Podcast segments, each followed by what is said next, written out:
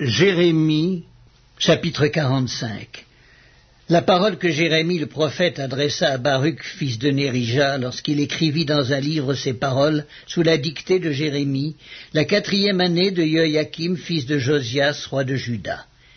Il dit, Ainsi parle l'Éternel, le Dieu d'Israël, sur toi, Baruch. Tu dis Malheur à moi, car l'Éternel ajoute le chagrin à ma douleur. Je m'épuise en soupirant, et je ne trouve point de repos. Dis-lui Ainsi parle l'Éternel. Voici, ce que j'ai bâti, je le détruirai, ce que j'ai planté, je l'arracherai, savoir tout ce pays. Et toi, rechercherais-tu de grandes choses? Ne les recherche pas. Car voici, je vais faire venir le malheur sur toute chair, dit l'Éternel, et je te donnerai ta vie pour butin dans tous les lieux où tu iras.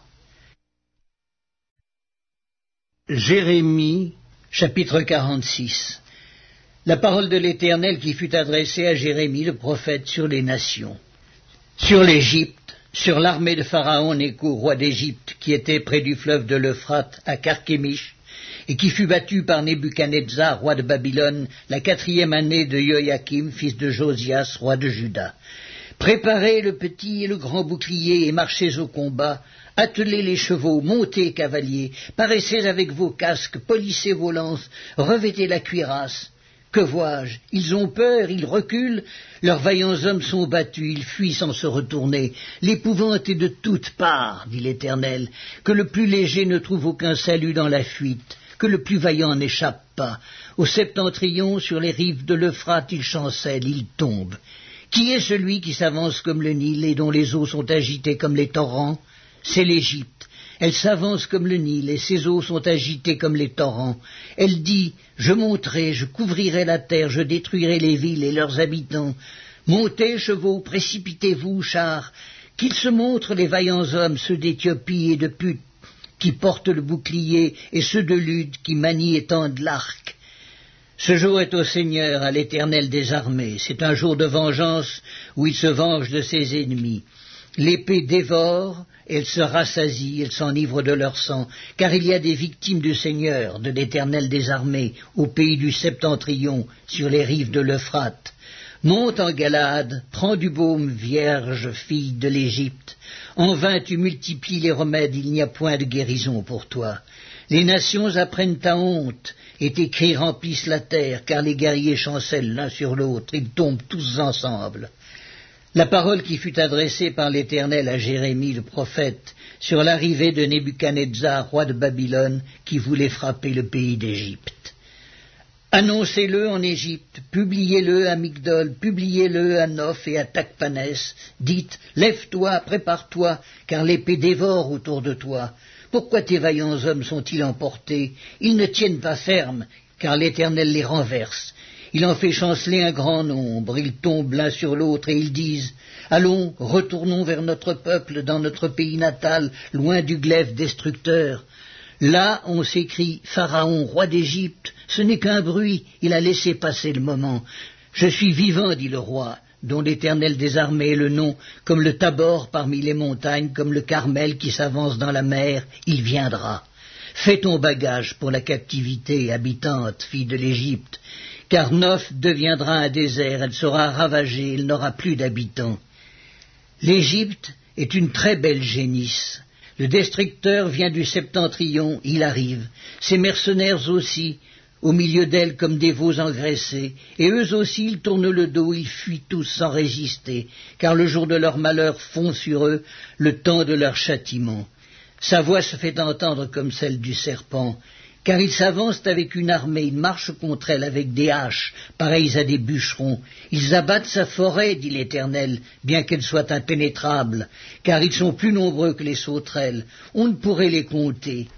La fille de l'Égypte est confuse, elle est livrée entre les mains du peuple du septentrion. L'Éternel des armées, le Dieu d'Israël, dit, Voici, je vais châtier Amon de No, Pharaon, l'Égypte, ses dieux et ses rois, Pharaon et ceux qui se confient en lui. Je les livrerai entre les mains de ceux qui en veulent à leur vie, entre les mains de Nebuchadnezzar, roi de Babylone, et entre les mains de ses serviteurs. Et après cela, l'Égypte sera habitée comme au jour d'autrefois, dit l'Éternel. Et toi, mon serviteur Jacob, ne crains pas. Ne t'effraie pas, Israël, car je te délivrerai de la terre lointaine, je délivrerai ta postérité du pays où elle est captive. Jacob reviendra, il jouira du repos et de la tranquillité, et il n'y aura personne pour le troubler. Toi, mon serviteur Jacob, ne crains pas, dit l'Éternel, car je suis avec toi. J'anéantirai toutes les nations parmi lesquelles je t'ai dispersé, mais toi je ne t'anéantirai pas. Je te châtirai avec équité. Je ne puis pas te laisser impuni. Jérémie, chapitre 47 La parole de l'Éternel qui fut adressée à Jérémie le prophète sur les Philistins avant que Pharaon frappât Gaza. Ainsi parle l'Éternel. Voici, des eaux s'élèvent du septentrion, elles sont comme un torrent qui déborde. Elles inondent le pays de ce qu'il contient, les villes et leurs habitants. Les hommes poussent des cris, tous les habitants du pays se lamentent à cause du retentissement des sabots de ses puissants chevaux, du bruit de ses chars et du fracas des roues.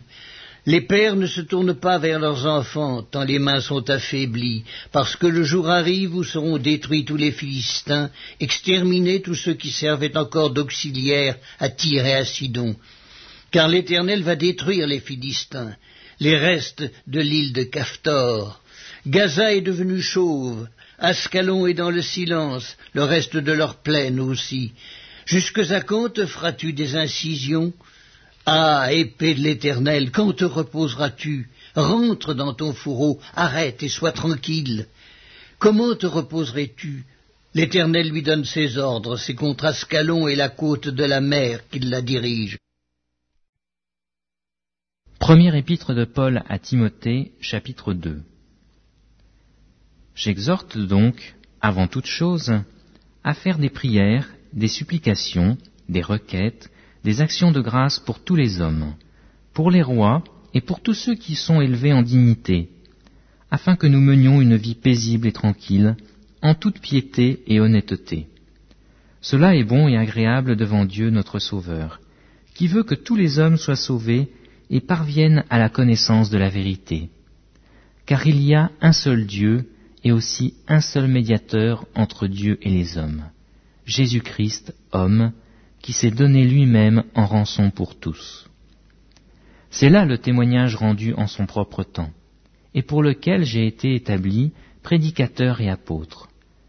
Je dis la vérité en Christ, je ne mens pas, chargé d'instruire les païens dans la foi et la vérité.